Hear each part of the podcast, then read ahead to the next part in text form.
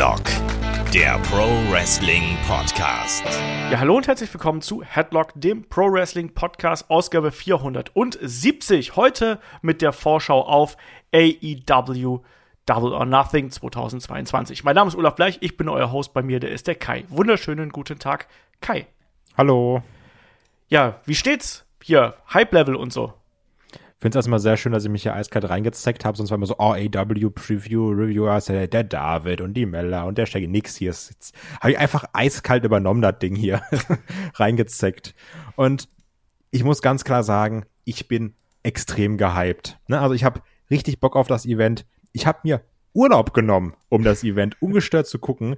Ich habe ganz, ganz viel Bock da drauf.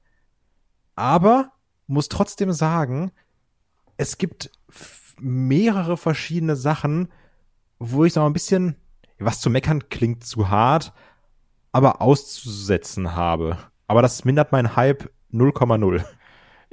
Bei mir ist es ein hoch und runter, ehrlich gesagt. Also ich habe einige Matches, da bin ich richtig scharf drauf und da habe ich richtig Bock drauf. Und ich habe auch so ein paar Matches, wo ich mir denke, boah, ja, die würden wahrscheinlich ganz gut, aber die müssen mich erst noch überzeugen, sagen wir es einfach ja, mal gut, so. Das sowieso. Ja, und deswegen warten wir da mal ab. Ähm, an der Stelle ganz kurz nochmal der Hinweis, wenn wir schon beim Thema AEW sind. Es gibt auch wieder eine AEW-Tipprunde natürlich. Da könnt ihr dann jetzt bei der neuen Saison einsteigen. Und da geht's dann los bei kicktip.de slash headlock AEW. Und da ist das der, ja. Problem ist aber, ich habe immer noch bei WWE mitgetippt, ne? Jetzt tippe ich aber auch bei AEW mit. Heißt, dass ich auch hundertprozentig da gewinnen werde. Ist natürlich schwierig jetzt für jeden, der da versucht, irgendwie den ersten Platz zu ergattern. Ich sag, ist quasi chancenlos. An der Stelle einen schönen Dank für äh, die Organisation und für den Aufbau an den Kollegen Mr. Fitner-Check, der kümmert sich darum. Und wenn ihr da Fragen habt, kommt gerne bei uns auf den Discord. Und äh, ja, da könnt ihr ihn genauso gut anschreiben, da könnt ihr auch mit anderen Usern darüber diskutieren. Wir haben einen eigenen Kanal, was die ganze Geschichte angeht. Und damit würde ich sagen, äh, lieber Kai, legen wir gleich hier los mit der Preview ohne großes Rumgelaber. Patreon Steady wisst ihr eh schon alles, habe ich schon tausendmal erzählt. Deswegen, wir haben nämlich eine proppenvolle Card hier. Also mit Buy-In sind es äh, elf Matches insgesamt insgesamt, ich rechne mit vier Stunden plus Buy-In, wenn du mich fragst. Wie sieht's bei dir aus? Gehe ich auch von aus und wer weiß, was noch bei Rampage passiert, vielleicht haben wir sogar zwölf Matches, ne? Jo. Weil Stand jetzt ist nämlich der TNT-Belt noch nicht auf der Card und mal schauen, was da noch bei Rampage passiert, ob wir noch Scorpio Sky, Sammy Guevara oder Scorpio Sky, Frankie Kazarian, Sammy Guevara kriegen, ob es da noch irgendwas gibt. Also ich halte es nicht für unwahrscheinlich. Das ist absolut richtig. Neuer Belt, neuer schöner Belt. Der wievielte Gürtel ist das jetzt inzwischen, den man da neu gemacht hat? Ich komme langsam noch nicht mal mit. Ja, aber sonst war es ja immer nur so ein bisschen, ja, wir machen den mal so, der Leder ein bisschen anders, dass man ein bisschen, und klar, einer wurde halt retired natürlich aus logischem Grund. Ähm, ich hoffe aber mal trotzdem, dass es jetzt auch ein wirklicher Championship-Belt wird, weil der TNT-Belt sah meiner Meinung nach nie wirklich wertig aus mit dem Logo da drauf einfach schön die groß die Buchstaben da drauf ballern, dann passt das schon. Wir werden sehen, wie das Ding aussieht, dann in der Nacht von Freitag auf Samstag bei Rampage. Und dann werden wir auch erfahren, ob es dann noch ein Match gibt. Das lassen wir natürlich jetzt aus, weil wir spekulieren jetzt hier nicht ganz so wild herum. Aber wir starten dann mit dem Buy-In und äh, dort treffen bekanntermaßen Hookhausen, also Hook und Danhausen auf Tony Nies und Mark Sterling. Kai, ich habe dich auch gar nicht gefragt. Bist du auch so jemand, bist du auch gehuckt von Hook und bist du auch jemand, der Danhausen gut findet? Das ist ganz komisch, ne? Ich weiß nicht, wann das letzte Mal ein Kickoff-Show bei in Match war, nenn's wie du willst, auf das ich so gehypt war. und ich kann dir nicht sagen, warum. Also ich habe es ja schon mehrfach gesagt, wenn halt Hook rauskommt, der hat irgendwas, ne? Aber ich sind zitiere, wir mal ehrlich, das ist ein schöner Mann. Ja, das ist auch ein schöner Mann. Das ist ein sehr schöner Mann sogar. Okay. Also der steckt uns alle ohne Probleme in die Tasche und auch viele andere Leute. Äh, wirklich ein schöner Mann. Aber darum geht's nicht. Es geht darum, der hat was, der hat Charisma und der hat auch In-Ring-Talent. Aber wenn man ehrlich ist, wirklich viel hat er ja noch nicht gezeigt. Kommt raus, macht jetzt endlich auch irgendwelche Squash-Matches oder dann auch mal längere Matches natürlich, aber gewinnt die auch immer sehr klar. Meistens dann auch durch Submission. Ähm, da steckt jetzt ja nichts Besonderes hinter, aber der hat ein gewisses Charisma. Und auch bei Danhausen kann ich dir nicht sagen, was der hat. Der hat auch irgendwas. Ich fand es auch ein bisschen nervig, als er mit den Best Friends rumgelaufen ist. Ich finde generell fast alles anstrengend, was die Best Friends machen. Oh ja. Ähm, weil man die immer überall reinschmeißt und ich mir so denke, nicht cool. Aber die beiden haben was. Und als es da auch diese Spannung zwischen Hook und Danhausen gab, mit den Chips und mit dem Handshake und mit dem Verteidigen, ich kann dir nicht sagen, warum, aber ich finde das super unterhaltsam. Und ich habe es dann auch gelesen bei Leuten auf dem Discord, ja, jetzt packt man Hook in so ein Comedy-Ding, äh, aber ich persönlich, ich kann es nicht anders sagen, ich war schon immer großer Fan von Odd Couples im Wrestling. Ja, also ich finde auch, dass man die Geschichte hier ganz gut erzählt hat. Ich finde es eben, weil es so ein Odd Couple ist. Ne? Du hast diesen schweigsamen Hook, der ja die ersten Worte quasi gesprochen hat ähm, in Richtung von äh, Danhausen nach dem Motto, du wolltest meine Aufmerksamkeit, so jetzt hast du sie. Und daraus ist dann dieses Team entstanden und die Leute mögen es. Und da ist doch alles richtig gemacht. Also die ja. meisten Leute, die ich äh, höre und lese, die haben da Spaß dran. Und ich bin nicht der größte Hook-Freund, muss ich ganz ehrlich sagen. Ich finde auch jetzt auch, ne, Hookhausen als Team finde ich leidlich witzig, aber ich liebe Danhausen. Und ich finde den ultra witzig. Ich finde den ultra witzig mit der Art und Weise, wie der interagiert mit den Fans, auch auf Twitter, auf allen Social-Kanälen. Ähm, verfolge ich den schon seit äh, seitdem das eigentlich losging mit ihm in diesem Gimmick und das ist so gut ich weiß nicht genau, welches Humorzentrum das bei mir trifft, aber deswegen trifft das hier äh, bei mir auch voll zu und ich bin da auch dabei und die beiden ja treffen ja auf äh, Tony Nies und äh, Smart Mark äh, Sterling hier. Die auch witzig sind in ihrer eigenen Welt, finde ich. Ja. Also, das, das, das ist schon, nee, ich finde das schon okay, auch so ein äh, Mark Sterling, also der hat bei mir natürlich auch nochmal Pluspunkte durch die ganzen äh, BTI-Folgen, wo er dann gefühlt für jeden als Anwalt auftritt. Ähm, das ist auch unterhaltsam, aber auch, auch dieses komische, diese Trainingsmontage von denen, das ist doof. Und das ist meiner Meinung nach, ja, der ist ein super Athlet, aber das ist das unter, das ist nicht besonders unterhaltsam, was Tony Nies macht, aber das ist mit Abstand das unterhaltsamste, was er bisher meiner Meinung nach jemals gemacht hat.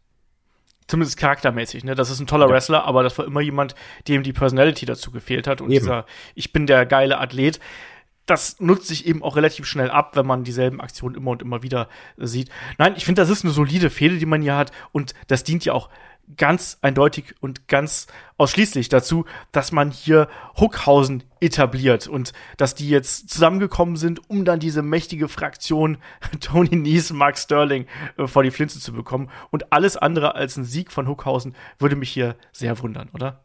Ja, sehe ich genauso. Und ich muss auch sagen, ich habe ja noch nie Huckhau äh, Danhausen, Danhausen, genau. Also sehr viel Hausen, Oberhausen. Ich habe noch nie Danhausen wirklich kämpfen sehen. Es gab ja dieses, nennen wir es Match mit Tony Nies. Und ich habe den ja auch in den Indies oder auch über YouTube noch nicht so verfolgt. Und ich bin gespannt, den auch mal im Ring zu sehen. Also weil, und ich glaube, da gibt's mehreren Leuten so, die den ja, trotzdem vielleicht zum ersten Mal sehen. Das ist also. ja auch ein Wrestler, der in erster Linie durch den Charakter besticht und wo man sich nicht so unbedingt an, an die großen Matches zurückerinnert. Aber er ist eben jemand, der einen großen Charakter hat und der ist auch ein guter Wrestler, muss man ganz klar äh, hier sagen. Ne? Aber der, es hat schon einen Grund, weshalb er erst durch dieses Danhausen-Gimmick wirklich groß geworden ist. Der war ja schon vorher Wrestler, da hat ihn aber, äh, hat er eben keine Aufmerksamkeit kreiert quasi.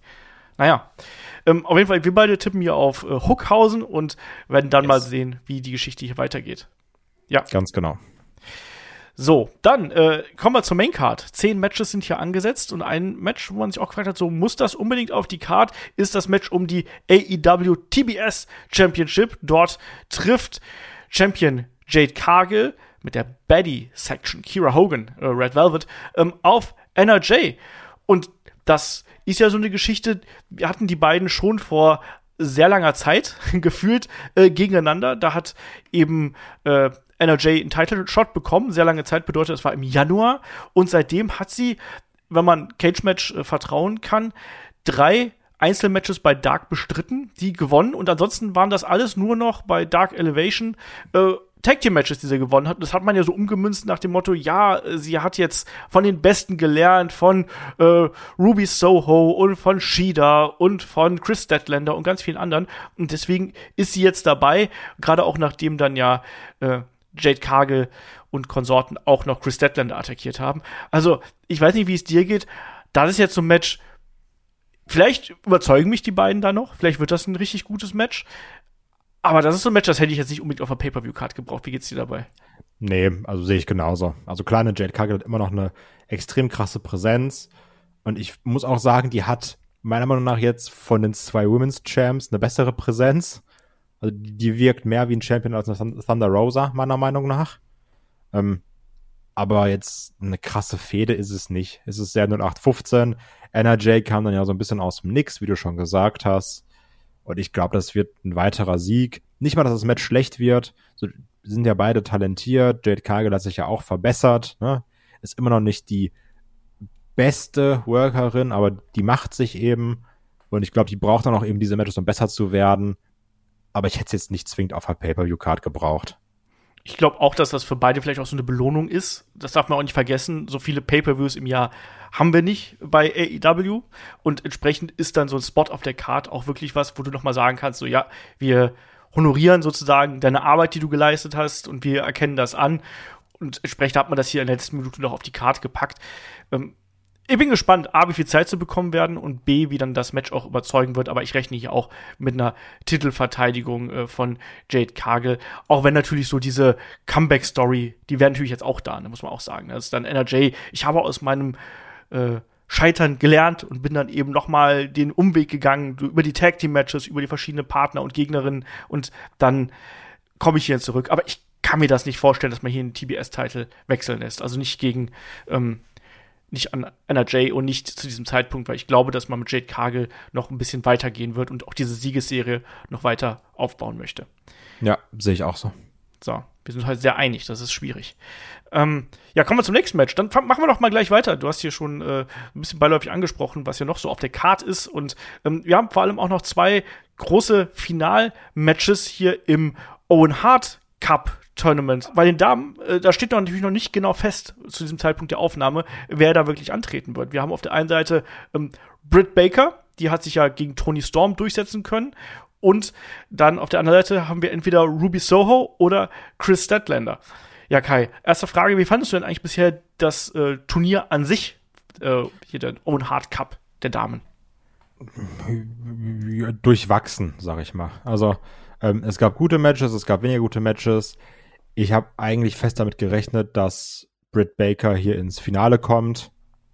Ähm, das, das, also das hat mich jetzt weniger gewundert. Klar, man hätte auch sagen können, ja, vielleicht kommt Tony Storm noch rein.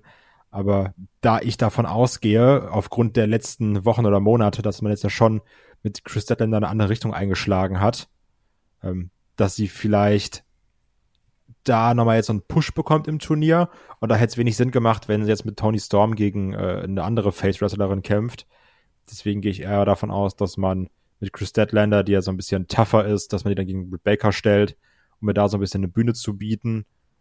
Aber auch jetzt gerade bei dem letzten Match von Tony Storm und, und, und Britt Baker, das Ende war dann auch wieder so unsauber und dann so, ach Mann, weiß ich nicht, dieser Eingriff von Jamie Hater.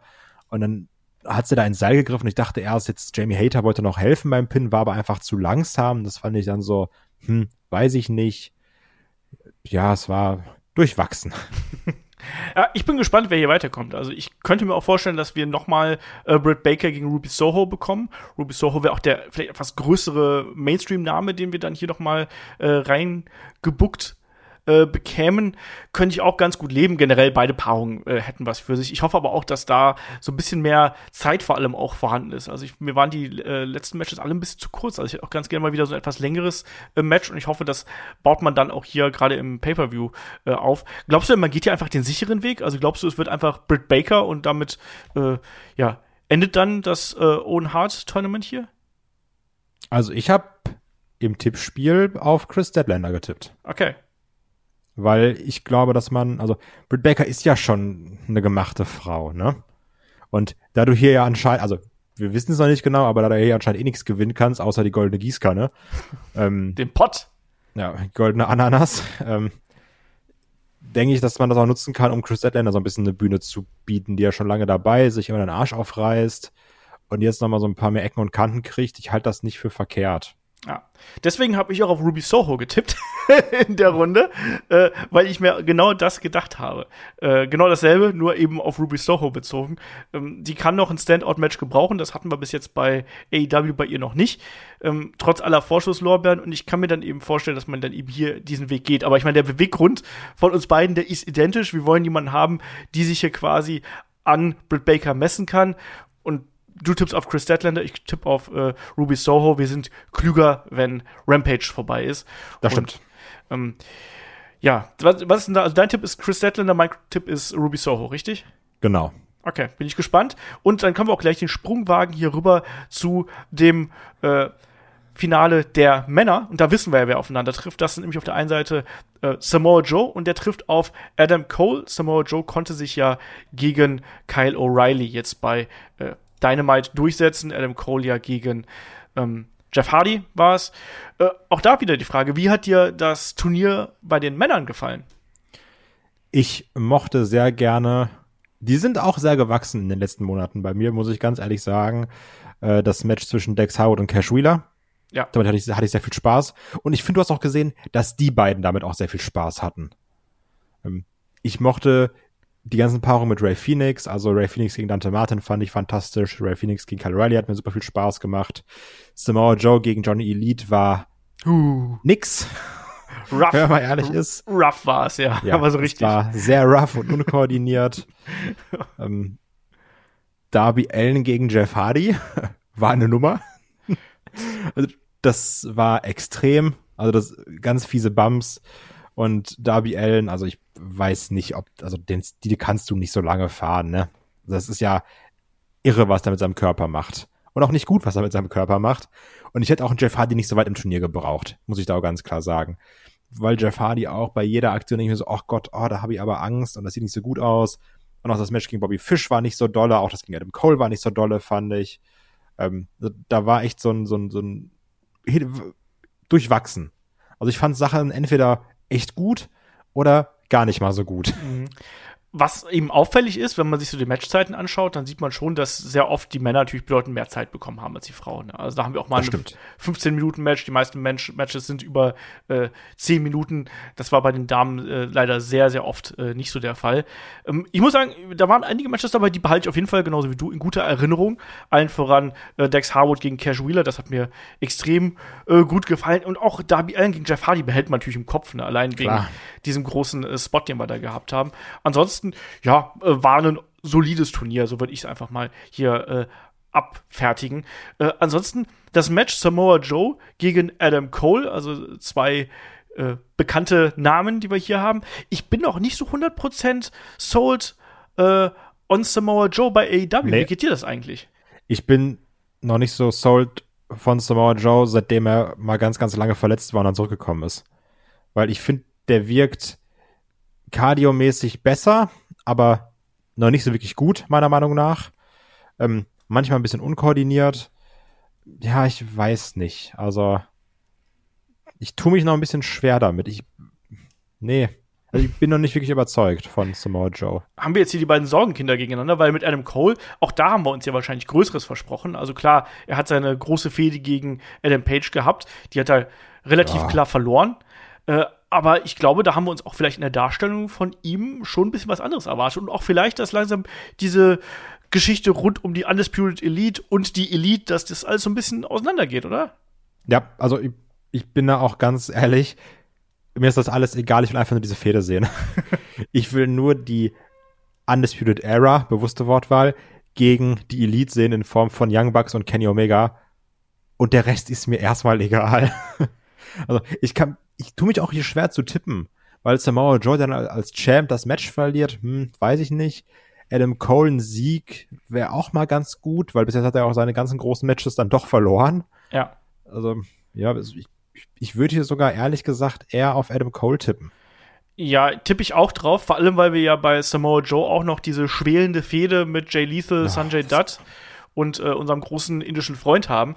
Da muss man ganz klar sagen, das ist schlecht.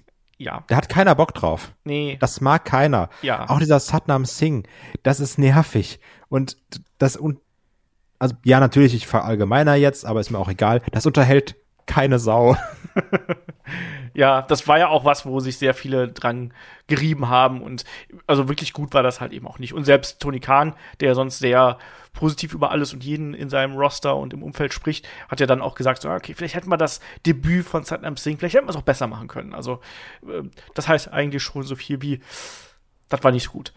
Ähm, deswegen, ich tippe hier einfach mal auf Adam Cole. Ähm, nicht unbedingt, weil äh, er jetzt hier der klare Favorit ist, sondern ich glaube eher, weil dann am Ende äh, es irgendeine Outside Interference geben wird, die dann dafür sorgt, dass Samoa Joe hier verliert. Er hat den angeschlagenen Arm, den trägt er jetzt schon seit, seit Wochen mit sich rum quasi. Ich glaube, dass das den Ausschlag geben wird am Ende und deswegen ähm, macht das hier Adam Cole und der braucht auch wieder einen Sieg, um, wie gesagt, nach dieser verlorenen Fehde gegen Adam Cole, äh, gegen Adam Page, ähm, da wieder nach oben zu kommen und da wieder äh, angreifen zu können. Das ist mein Tipp. Ja. So. Weiter geht's. Wir haben noch ein paar Matches hier auf der Card. Ähm, machen wir doch gleich dann das nächste Damen-Match. Dann haben wir die schon mal hier abgefrühstückt. Wir haben noch äh, das Match um die AEW Women's World Championship und dort treffen äh, Champion Thunder Rosa und Serena Deep aufeinander. Zwei talentierte Frauen, muss man dazu sagen. Also sowohl Serena Deep als auch Thunder Rosa im Ring hervorragend. Alles, was hier diesem ganzen Drumherum fehlte, war ein vernünftiger Aufbau und eine vernünftige Umsetzung, oder? Also, dass die beiden aufeinandertreffen würden, finde ich geil. Äh, da kann ich auch sehr gut mit leben. Die Redediskussion oder die Redekonfrontation der beiden und dann eben auch die äh, einzelnen Rededuelle, die haben mir wiederum gar nicht gefallen. Und da war Thunder Rosa noch eindeutig viel, viel schlechter als äh, Serena Deep. Ähm, jetzt zuletzt mit wunderschönen rotem Cowboy-Hut und sonst was. Ähm, ich weiß nicht, ich habe eigentlich so, als das Match festgesetzt worden ist, habe ich gedacht, so, ja cool, das ist ein Match, da freue ich mich drauf. Und jetzt, nach diesem Aufbau der vergangenen Wochen, bin ich eher so, ich weiß nicht, wohin das gehen soll und ob ich da äh, wirklich involviert bin. Wie geht's dir? Eigentlich ganz genauso. Also, die sind beide talentiert, müssen wir nicht drüber reden. Und als ich eingestiegen bin, regelmäßig AW zu gucken, das war ja auch ein bisschen der Aufstieg der Thunder Rosa. Und dann ist es ja gemündet in diesem Steel Cage Match und die Leute hatten Bock, die haben die angejubelt, also geil, hol den Belt, endlich dieses brutale Match gegen Britt Baker. Und dann kommt natürlich erstmal dieses Face-Problem, ne? Ja. Wenn Face natürlich den, den, den Berg erklommen hat, hat das Ziel erreicht, ab da stagniert es immer so ein bisschen. Weil es auch schwierig ist, so ein Face dann in einer gewissen Art und Weise zu bucken. Das ist jetzt kein AW-Problem, das ist kein WWE-Problem das, das, hat man schon, das hast du sogar schon bei der WXW gesehen. Also das so, ist ein Wrestling-Problem, ganz einfach, ja. Genau. Ein Face zu booken als Champ ist schwierig, weil die Verfolgungsjagd geiler ist als alles andere. Und auch hier eine Serena Deep. Ich muss sagen, diese Promo mit äh, Dustin Rhodes heißt er, glaube ich. Darf ja nicht Goldust sagen. Ja, Dustin Rhodes. Immer, weil ich ihn immer so genannt habe. Ähm, die hatte ein gewisses Feuer. Die hatte auch gewisse Emotionen drin das mochte ich. Weil da kam so ein bisschen Echtheit drüber, das war passend. Aber diese ganzen Interviewsegmente mit Thunder Rosa und Tony Schavioni, den ich bewusst so nenne, bitte keine Nachricht schreiben, ähm, die bringen mir gar nichts. Und die bringen auch keine Emotionen rüber. Da steht Thunder Rosa. Und ich finde, die wirkt auch nicht souverän bei diesen Promos. Also, dann wird sie irgendwann laut, so nach dem Motto, jetzt bin ich hier tough und cool. Und ich denke mir, nee, und das ist mein Problem, was ich damit habe. Ja, wie gesagt, geht mir ganz, ganz genauso. Ähm, ich habe gerade schon gesagt, also auf dem Papier zwei Frauen, die auch ein tolles Match abliefern können. Und ich hoffe, dass die das auch schaffen. Weil ich glaube, es wird vielen auch in der Halle so gehen. Ich meine, klar, da ist Double or Nothing, da wird geile Stimmung sein, die werden alles nach vorne brüllen, aber trotzdem kennt man das ja, dass dann gerade so ein Match mit etwas schwächeren Aufbau, wo man auch schon gemerkt hat, dass da die Crowd nicht immer 100% dabei gewesen ist ich hoffe, dass die beiden die Mittel finden, dass sie wirklich auch das Publikum mitnehmen können und dass dann hier auch ein harter Fight draus entsteht. Sind beide dazu in der Lage. Ich schätze gerade Serena Deep als Wrestlerin extrem. Ich finde, die hat sich toll entwickelt und ist mittlerweile wirklich eine, gerade in ihrer Heel-Persona, jemand, die hier eigentlich wie, wie Arsch auf einmal zu Thunder Rosa und ihrem Babyface-Charakter passen müsste, weil Thunder Rosa will kämpfen, Serena Deep kann gut äh, bearbeiten und kann auch gut den souveränen und hinterlistigen Heal-Meme äh, entsprechend. Sollte das eigentlich passen, ähm, aber die beiden müssen es dann eben erstmal noch hier unter Beweis stellen. Mein Tipp ist aber hier an der Stelle ganz klare Titelverteidigung für Thunder Rosa. Ich kann mir nicht vorstellen, dass sie jetzt ihren Titel schon bei dieser frühen Titelverteidigung hier abgeben wird. Wie sieht es bei dir nee, aus? Nee, sehe ich, seh ich genauso. Also Thunder Rosa braucht hier den Sieg, muss den Titel verteidigen. Bin ich komplett bei dir. Dann werden wir mal sehen, äh, was dabei rauskommt. So, jetzt sind wir ein bisschen Schweinsgalopp hier durch die äh, ersten Matches durchgaloppiert. Wir haben aber immer noch äh, einige hier auf dem Papier. Machen wir doch weiter mit dem Match um die AEW World Tag Team Championship. Das ist ein Three-Way Dance. Dort treffen die Champions, der äh, Luchasaurus äh, und Jungle Boy, also der Lucha Express, begleitet von Christian Cage, die treffen auf Team Jurassic. Express, aber okay. Was habe ich jetzt schon wieder gesagt? Lucha, Lucha Express. Express. Ich weiß nicht genau, wieso ich das im Kopf habe, ey. Lucha, Lucha. Das ist, das ist genauso wie Rated, Rated RKO und RK Bro. Das sind so Sachen, ich weiß nicht, wo da meine Synapsen im Kopf äh, verbandelt sind. Also, wir machen es dann richtig und wir machen es nochmal. Der Jurassic Express, Jungle Boy und Luchasaurus, begleitet von Christian Cage, trifft auf Team Taz, Ricky Starks und Powerhouse Hobbs und die treffen auf Keith Lee und Swerve Strickland. So, jetzt haben wir's ähm, ja, eine Fehde, die so peu à peu äh, in so eine klassische Triple Threat Fehde hier äh, ausgeartet ist. Wir hatten erstmal natürlich die Geschichte, dass äh, ja, Strickland und Lee, die haben sich mit äh, Team Taz angelegt, das ging die ganze Zeit hin und her. Daran wurden dann auch Jungle Boy und Luchasaurus involviert. Wir haben auch gesehen, wie äh, Jungle Boy und Ricky Starks aufeinander getroffen sind. Wir haben auch gesehen, wie Christian Cage so ein bisschen, na, man weiß noch nicht genau, wo es da mit ihm hingeht. Und dass wir jetzt hier so ein äh, ja, Triple Threat äh, Tag Team Match haben, ich bin ehrlich, da freue ich mich drauf, weil ich finde auch, wir haben ja zwei etablierte Teams mit Team Taz und dem Jurassic Express. Ich finde aber auch, dass ähm, Keith Lee und Swerve Strickland, die passen irgendwie ziemlich gut zueinander, oder wie siehst du das? Und wir haben drei Teams, die von der Ausrichtung her sehr ähnlich sind. Wir haben bei, bei allen drei Teams einen großen und einen, einen großen starken und einen kleinen wendigen dabei. Ja, also gerade bei, bei Swerve Strickland und Keith Lee ist es so, als Strickland aufgetaucht ist, habe ich mir gedacht, ja, ey, cool, der hat ein Charisma, aber der juckt mich 0,0. Und als Keith Lee aufgetaucht ist, dachte ich mir so, geil, Papa ist da. Und das ist ja ein bisschen dann auch so im, im Sande verlaufen. Er hatte zwar sein, sein Match und hat dann da auch den äh, Kollegen durch den Ring geworfen. Das, das, das war dann schon ganz gut. Und das war so, ah, krass, okay, Keith Lee ist da. Und dann hat er auf einmal nichts gemacht. Hat er angefangen, so ein bisschen mit Team Test zu fäden. Und dann aus diesem Hin und Her hat sich das Tech-Team geformt aus Lee und Swerve. Genau. Und ich habe mir gedacht, die passen irgendwie richtig gut zusammen. Ich weiß nicht warum. Ich mag die Chemie von den beiden. Also ich werde auch nicht diesen Moonsault vergessen, wo Swerve von der Brust von Keith Lee abspringt und dann nach draußen in Moonsault landet. Ähm, das ist eine Aktion, die hat sich in meinen, in meinen Kopf eingebrannt. Und die haben irgendwas zusammen. Und ich mag auch gerade diese Paarung mit den drei Starken und den drei Wendigen, was wir jetzt auch das bei Dynamite gesehen haben in der letzten Ausgabe, wo es dann ja auch das Triple Threat Match gab und am Ende sind trotzdem nochmal alle reingekommen da standen sich dann Powerhouse Hobbs, Luchasaurus und Keith Lee gegenüber. Das war auch ganz cool. Und es ist ja nicht mal das typische AW Tech Team Championship Match, wo du sagst, okay, eigentlich müsste ja ein FTA drin sein oder die Young Bucks oder, oder Lucha Bros. Die sind ja hier alle gar nicht da. Also gibt's ja auch mal anderen oder neueren Tech, also neueren Anführungsstrichen, Tech Teams hier eine große Bühne, Match zu zeigen. Und ich habe da auch sehr viel Vertrauen drin, weil die sind alle gut, die wissen alle, was sie machen. Ne? Also da ist noch ein Powerhouse Hobbs der schlechteste. Und das liegt nicht daran, dass der schlecht ist, sondern dass die anderen nochmal auf einem anderen Level sind. Und ich glaube auch, dass ein Powerhouse Hobbs da mitziehen kann. Und dass, dass er auch davon profitiert, ihn jetzt in solche Matches zu stecken. Ähnlich wie beim Casino Battle Royale Match. Äh, Casino Ladder Match meine ich natürlich. Ja. Also, ich, mag das. Ich, ich finde die Chemie gut. Klar, das ist jetzt keine überragende persönliche emotionale Fehde, aber die hat einen Aufbau, der ging über mehrere Wochen, der ging sogar über Monate. Hier sind drei Teams. Ich glaube, die machen sehr viel Bock zusammen. Finde ich gut. Und ich habe ein bisschen Angst vor dem Internet schon ein bisschen vorhergesagten irgendwann stattfindenden Christian Cage Turn, weil ich nicht will, dass der Jurassic Express die Bells verliert, denn ich mag die sehr, sehr gerne. Ja, kann ich verstehen. Aber zugleich muss ich auch sagen, dass seitdem die die Bells haben und seitdem Christian Cage bei denen an der Seite steht, ich finde, sie stagnieren auch sehr stark, oder? Ja, das stimmt. Bin ich komplett bei dir. Also ja, die sind auch hier war ein bisschen das Face-Problem, ne? Dieser große Moment haben die Bells geholt und haben dann ja auch verteidigt und gerade in den ersten Matches hast du gemerkt, ah, das ist immer gut und auf einmal war das Finish so botchy.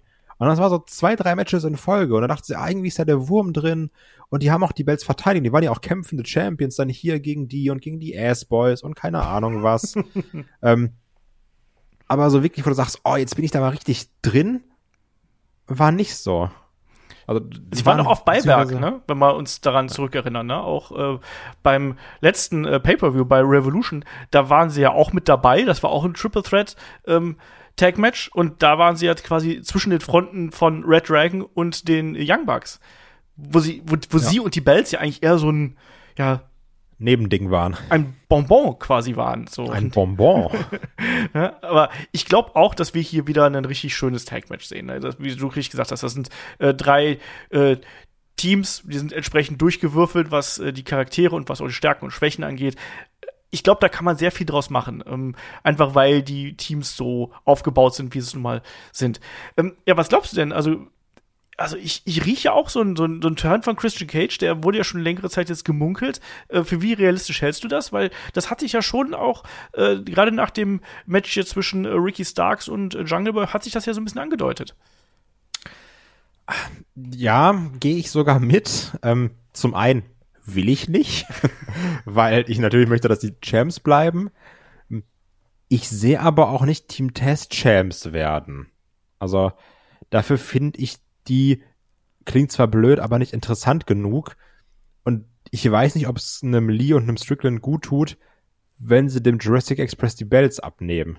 Also dann muss ja zwangsläufig das Spotlight erstmal mit dem, mit mit dem Swerve, hahaha, nee, mit dem Turn, ähm, durch Christian Cage auf ihn gelenkt werden, dass man dass dann alle sagen können, ja, Lee und, und Strickland haben jetzt hier gewonnen, aber wir hassen Christian Cage, weil der ist schuld. Also, ah, ich tue mich da schwer. Ähm, weil da, also, ja, da wurde natürlich so ein bisschen äh, was gesät für einen möglichen Heel-Turn, aber auch noch nicht so viel, oder? Nee. Das waren so ein paar Blicke, ein paar Gesten und so, das war nicht viel, aber so ein bisschen was war da schon dabei. Ähm, ich glaube, passiert noch nicht. Ja, die Frage ist eben auch, äh, der Punkt, den du gerade angesprochen hast, der ist ja vollkommen valide, weil wenn wir jetzt sagen, ja, Christian Cage, der rennt jetzt im Gold hinterher, mal so ganz blöd formuliert, ne? Dann macht es keinen Sinn, dass es Team Taz geht. Die haben ja schon, das ist Team Taz und dann wird es nicht Team Christian oder so, sondern die haben ja schon einen Manager. Das heißt, da macht es eigentlich keinen Sinn, dass er die, dass er die unterstützt. Ähm, Keith Lee und Strickland, klar, könnte man machen. Ich sehe aber jetzt nicht so den, die große Geschichte und aus dem Christian nur als Manager will ich auch nicht haben. Was ich mir dagegen vorstellen könnte, weil gerade Christian Cage und Jungle Boy, die haben ja eine längere Geschichte. Wir erinnern uns da auch an ein Battle Royale, wo dann äh, am Ende äh, Jungle Boy als Sieger raus hervorgegangen ist und so weiter und so fort, dass man diese Fehde nimmt oder dass man diesen Turn nimmt von Christian Cage, um eine Geschichte von Christian Cage und Jungle Boy anzuzetteln und Luchasaurus erstmal beiseite schiebt. Buh.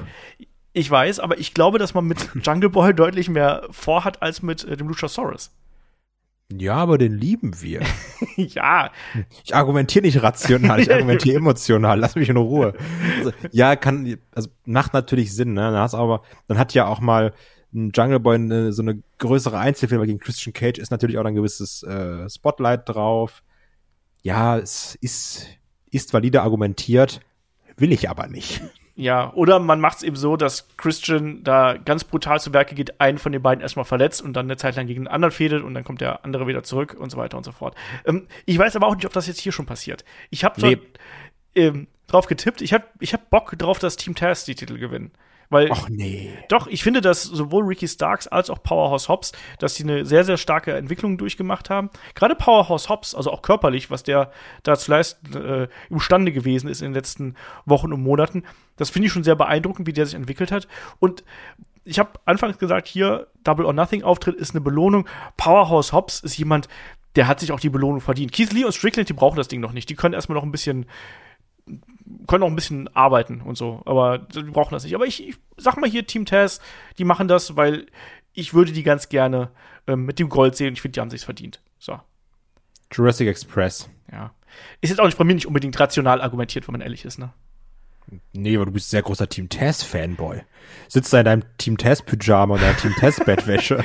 ich hatte früher mal äh, so ein altes äh, Taz WWE ähm, Baseball-Jersey was so orange-schwarz gewesen ist.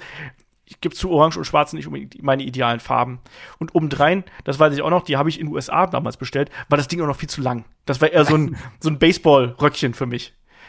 Dann liefst du immer rum wie Shane McMahon. Ich habe auch immer so getanzt. Ja.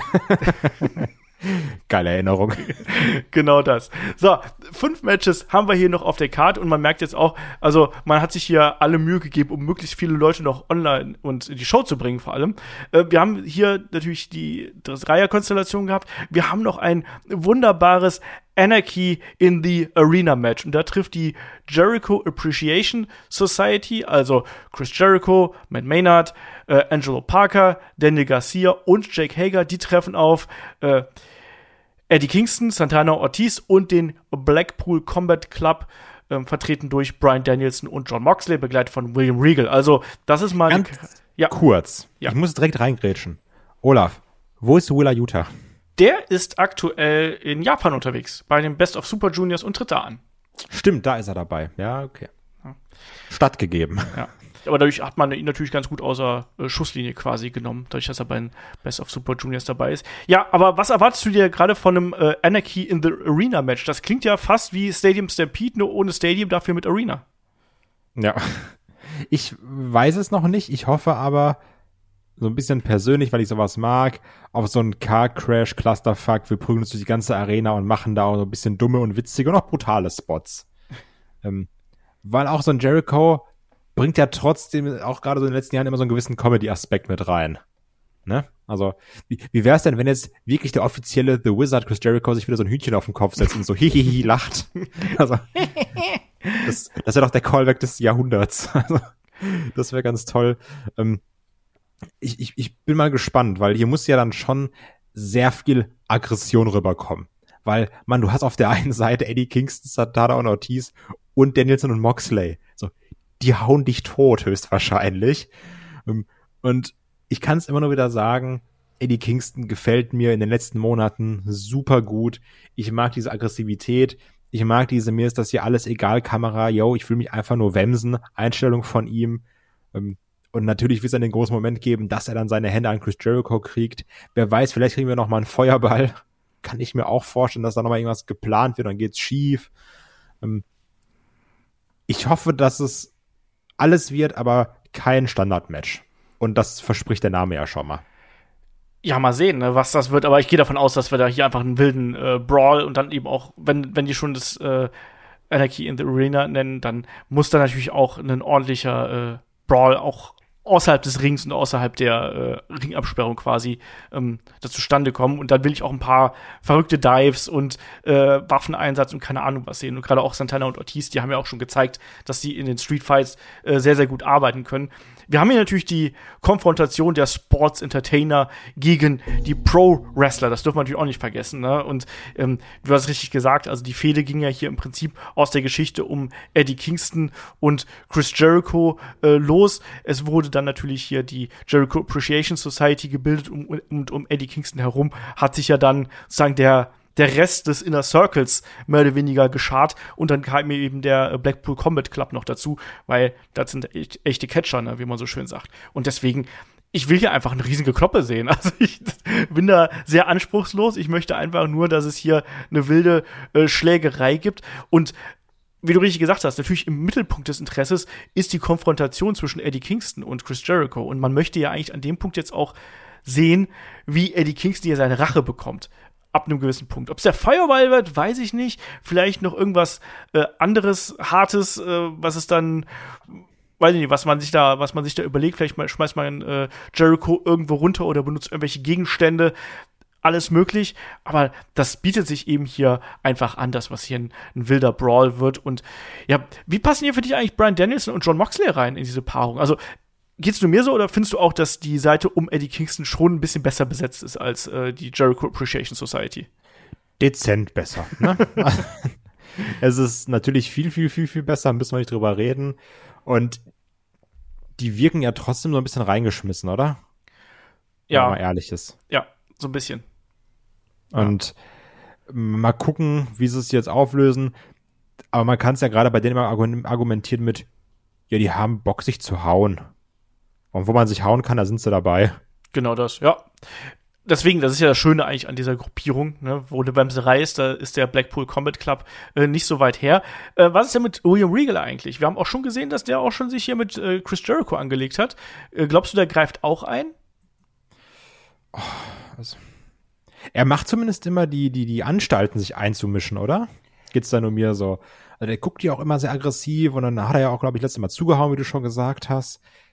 Ich find's nicht unwahrscheinlich, dass man da ein bisschen was von ihm nochmal sieht, oder?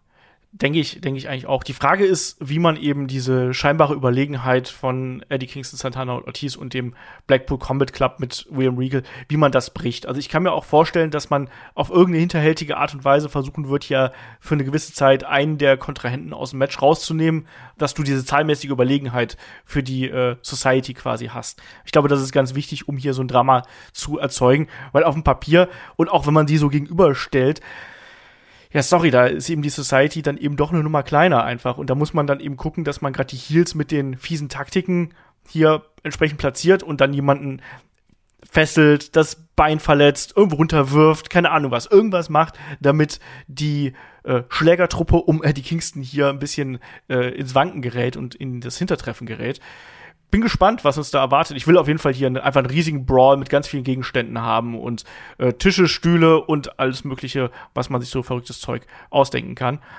Ja, Kai, wer gewinnt denn das Ding hier am Ende?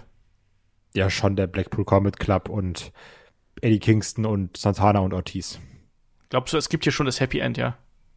Ja, bin ich. Also, was heißt das Happy End, aber also Happy End im Fall eines Eddie Kingston ist vielleicht weniger happy, sondern eher brutal. ja, aber ich tippe auch darauf, dass äh, die Leute um Eddie Kingston hier das Ding gewinnen werden, weil es ja auch einfach die, die Geschichte gibt halt irgendwo her. Das passt schon. So, noch drei Matches. Ähm, wir haben noch ein äh, Six-Man, nee, vier Matches.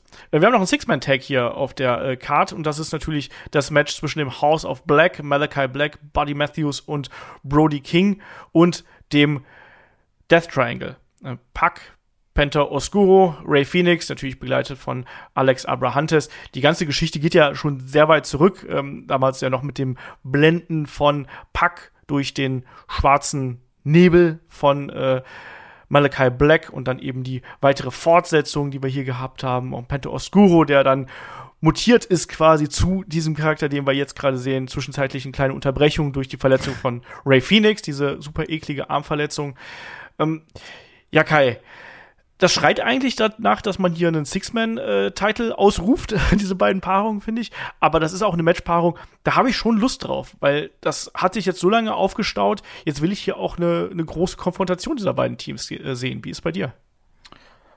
Ähm, also ich bin erstmal bei dir natürlich Six-Man-Titles, die sollte man jetzt so langsam einführen. Und das ist ja anscheinend noch geplant und du hast dafür auch auf jeden Fall mehr als genug Teams im Roster um so ein Belt vernünftig einzusetzen und auch vernünftig zu verteidigen mit guten Fäden. Ähm, und ich lese dann ganz häufig auch im Discord, ja, hier House of Blake, geil. Und ich muss ganz klar sagen, ich verstehe es nicht. Also, das Match, das wird gut. Da müssen wir nicht drüber reden. Da sind talentierte Leute im Ring, sondergleichen. Das geile Paarung, man mit einem Pack und einem Penta und Ray Fee. Also, ne, müssen wir nicht drüber reden. Das Match wird wrestlerisch echt unterhaltsam, ne? Aber alles andere, was so zum Wrestling gehört, diese emotionale Ebene, da habe ich hier gar keinen Anknüpfpunkt. Ich finde, das House of Black ist noch immer langweilig. Das ist seit zwei Monaten langweilig, das ist seit vier Monaten langweilig. Das House of Black ist, ich, was wollen die von mir? So, so wirklich, Malachi Black, wenn es, ruf mich an, ganz kurz einmal, ne? Und erklär's mir bitte, weil ich habe keine Ahnung. Und ja, ein Penta Oscuro ist cool, aber der ist doch jetzt auch nur so, weil er ja so ein bisschen böse und House of Black ist ja auch ein bisschen dunkler, dann machen wir eben Penta Oscuro. Also, so, ja, es gibt hier eine aufgebaute Fehde, aber auch die Fehde ist, das ist alles Schwachsinn. Ich kann das ja anders, ich finde das alles nicht gut. Ich kann da jetzt auch nicht schönreden. Ich finde das alles langweilig und ich check die Fehde auch nicht. So, die sollen ein geiles Match machen mit geilen Aktionen, dann sitze ich da und sag toll, toll, toll aber die sollen aufhören zu fäden um Müll. Also, die Fehde ist ja, wie gesagt, hier aus der ganzen Geschichte mit äh, Malachi Black und Puck entstanden und daraus äh, ist ja dann noch mehr geworden. Eine interessante Personalie und da muss ich sagen, ich bin ein bisschen bei dir, also was äh, die Fädenaufbau angeht. Ich finde, das ist natürlich auch bedingt durch, äh, ne, Puck war eine Zeit lang nicht da, dann war Ray Phoenix eine Zeit lang nicht da. Äh, das ist nicht gerade der ideale Fädenaufbau, den wir gehabt haben. Zugleich hat sich ja das äh, House of Black dann auch entsprechend verstärkt. Ähm, und ist dann eben auch zu einem validen ähm, Team geworden. Was ich hier ähm, interessant finde, ähm, ist die Personalie Julia Hart, die da ja noch mit reinspielt. Und da muss ich sagen, also gerade die, die Promos, äh, die wir hier zuletzt gehabt haben, ähm, wo sie ja, sie verändert sich ja, sie, sie äh, verwandelt sich ja langsam quasi in einen von von House of Black und das fand ich eigentlich ganz geil, wie sie dann auch äh, die Sachen mit den Varsity Blondes, wo äh, Malachi sagt, so jetzt, jetzt, jetzt schlag die mit dem Stuhl und attackier die.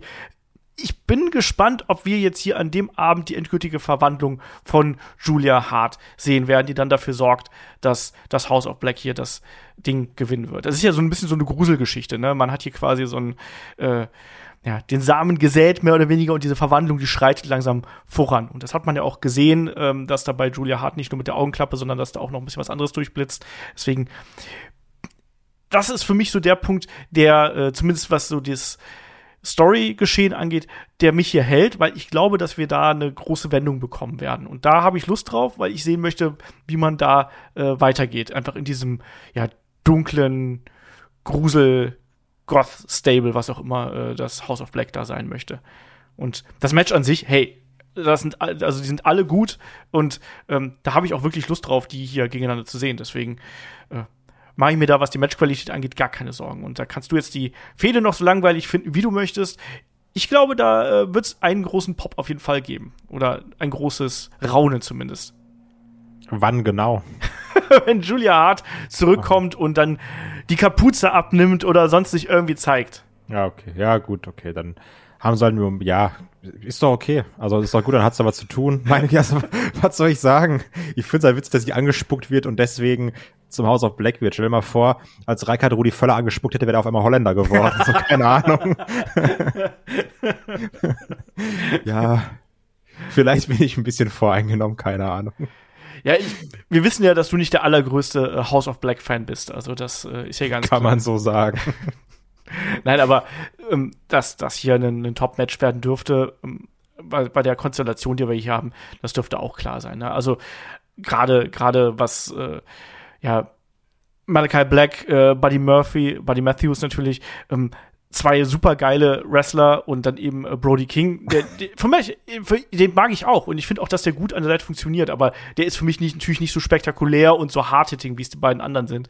Und genauso auf der anderen Seite mit Panther und Ray Phoenix, eines der besten Tag-Teams, was wir haben und Pack, einem der besten Highflyer, Schrägstrich, äh, All-Around-Wrestler, die es gibt. Das muss eigentlich ein Brett werden, was wir hier haben, aber bin gespannt, was man dann hier auch mit dieser ähm, ja, mit dieser Story und mit diesen Charakteren dann im Hintergrund macht. Ähm, mit Julia Hart dann auch noch mit dabei. Ich glaube, das wird der Punkt sein, auf den es dann hinauslaufen wird. Ja.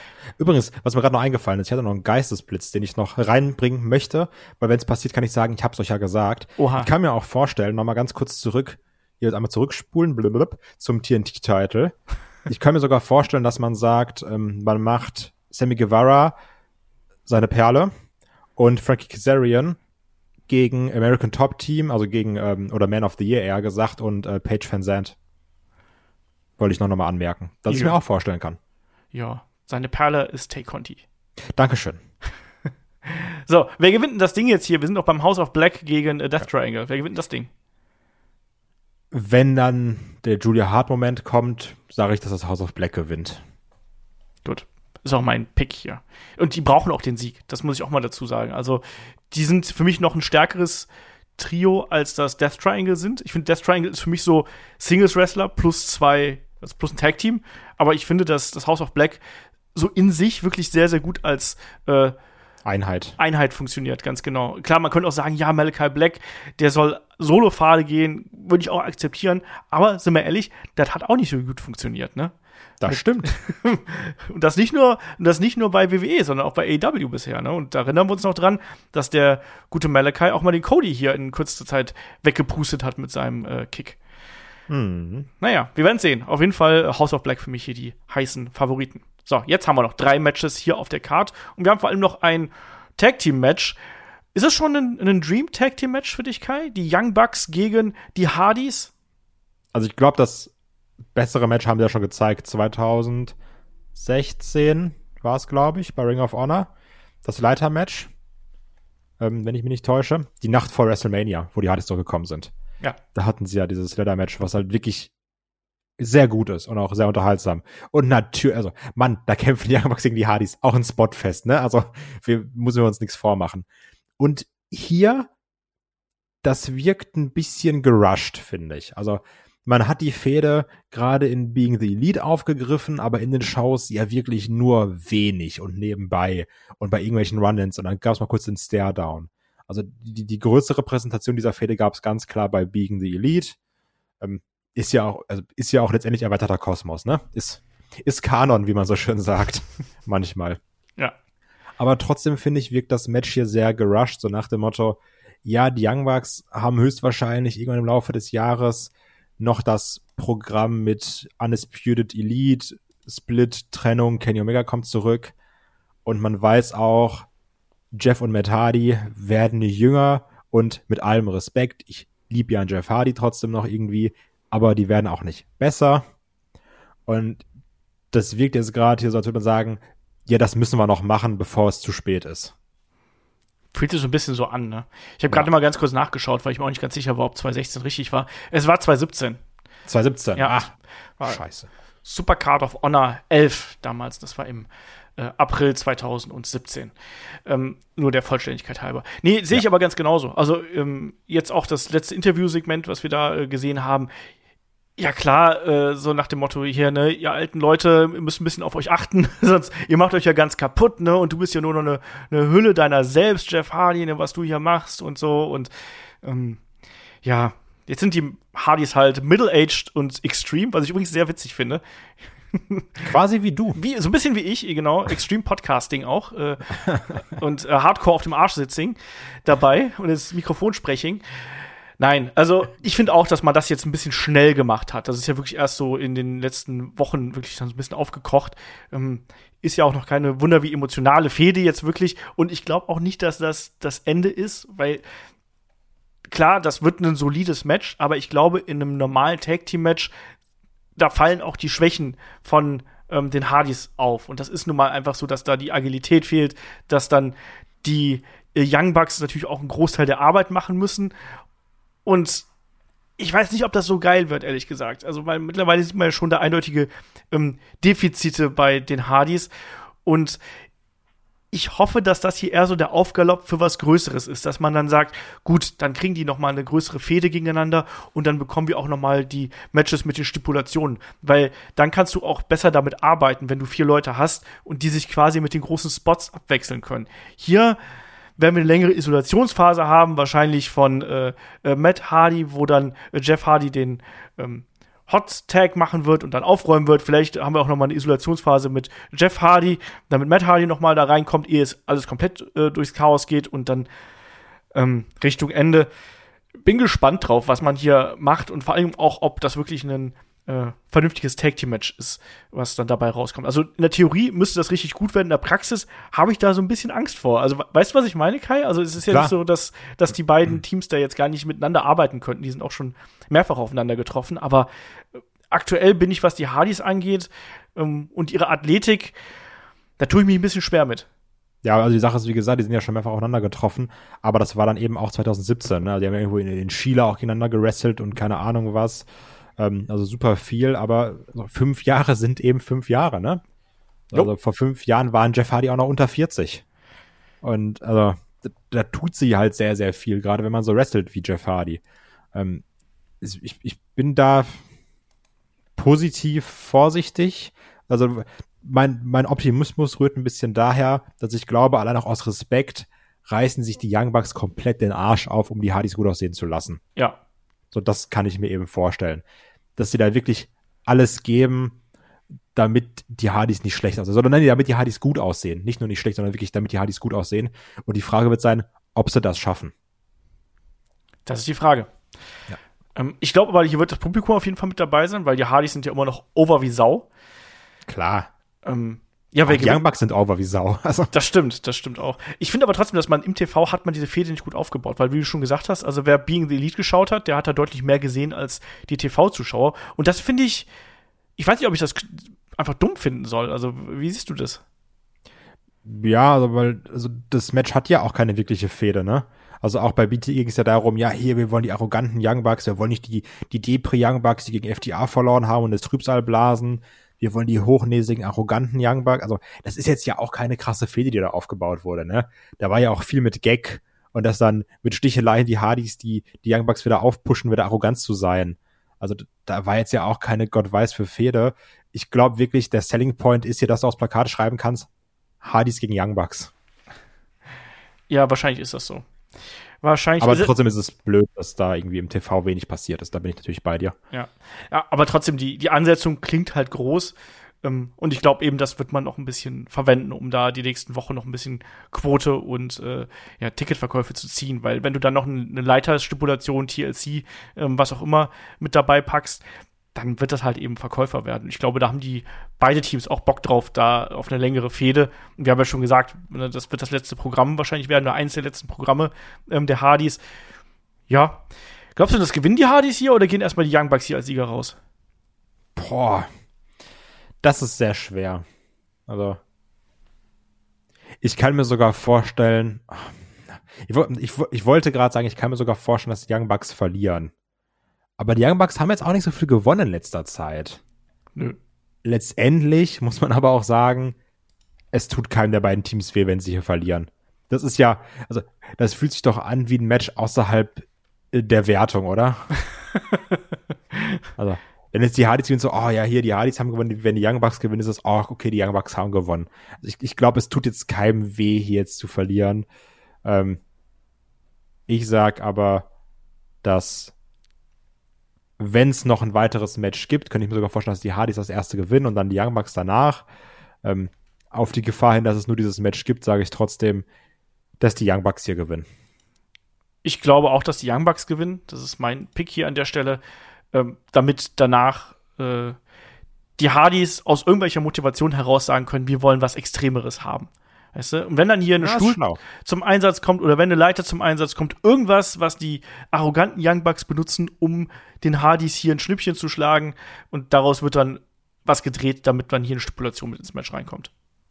Ja. So. Das klingt logisch. das ist mein Ansatz. Ähm, kommen wir zum nächsten Match.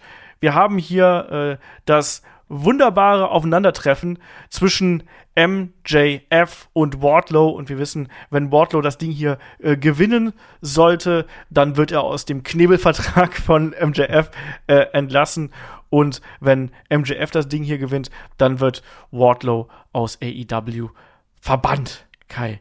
Und ich glaube, das ist die Fehde, da gibt es am wenigsten Diskussionen drüber, ob die gut oder schlecht ist, weil das ist, glaube ich, die Geschichte, bei denen fast alle abgeholt werden. Weil wir haben es ja auch schon jetzt gemerkt, bei vielen Geschichten, da waren wir jetzt ja auch schon so ein bisschen kritischer, da haben wir gesagt, da hat ein bisschen was gefehlt, das war zu kurzfristig. Jetzt die Story, die haben wir jetzt ja wirklich äh, lange gezogen und äh, das geht ja wirklich dann ja quasi schon, also die ersten äh, kleineren Problemchen zwischen MJF und Wardlow liegen ja schon länger zurück, aber dann der endgültige Bruch, dann zuletzt bei äh, Revolution mit dem Ring, natürlich ähm, im Match zwischen CM Punk und MJF, da können wir uns noch dran erinnern. Ja, und jetzt der Spießrutenlauf quasi für Wardlow. Nicht nur, dass der arme Kerl immer äh, hier in Handschellen zum Ring kommen muss, weil der so unkontrollierbar ist.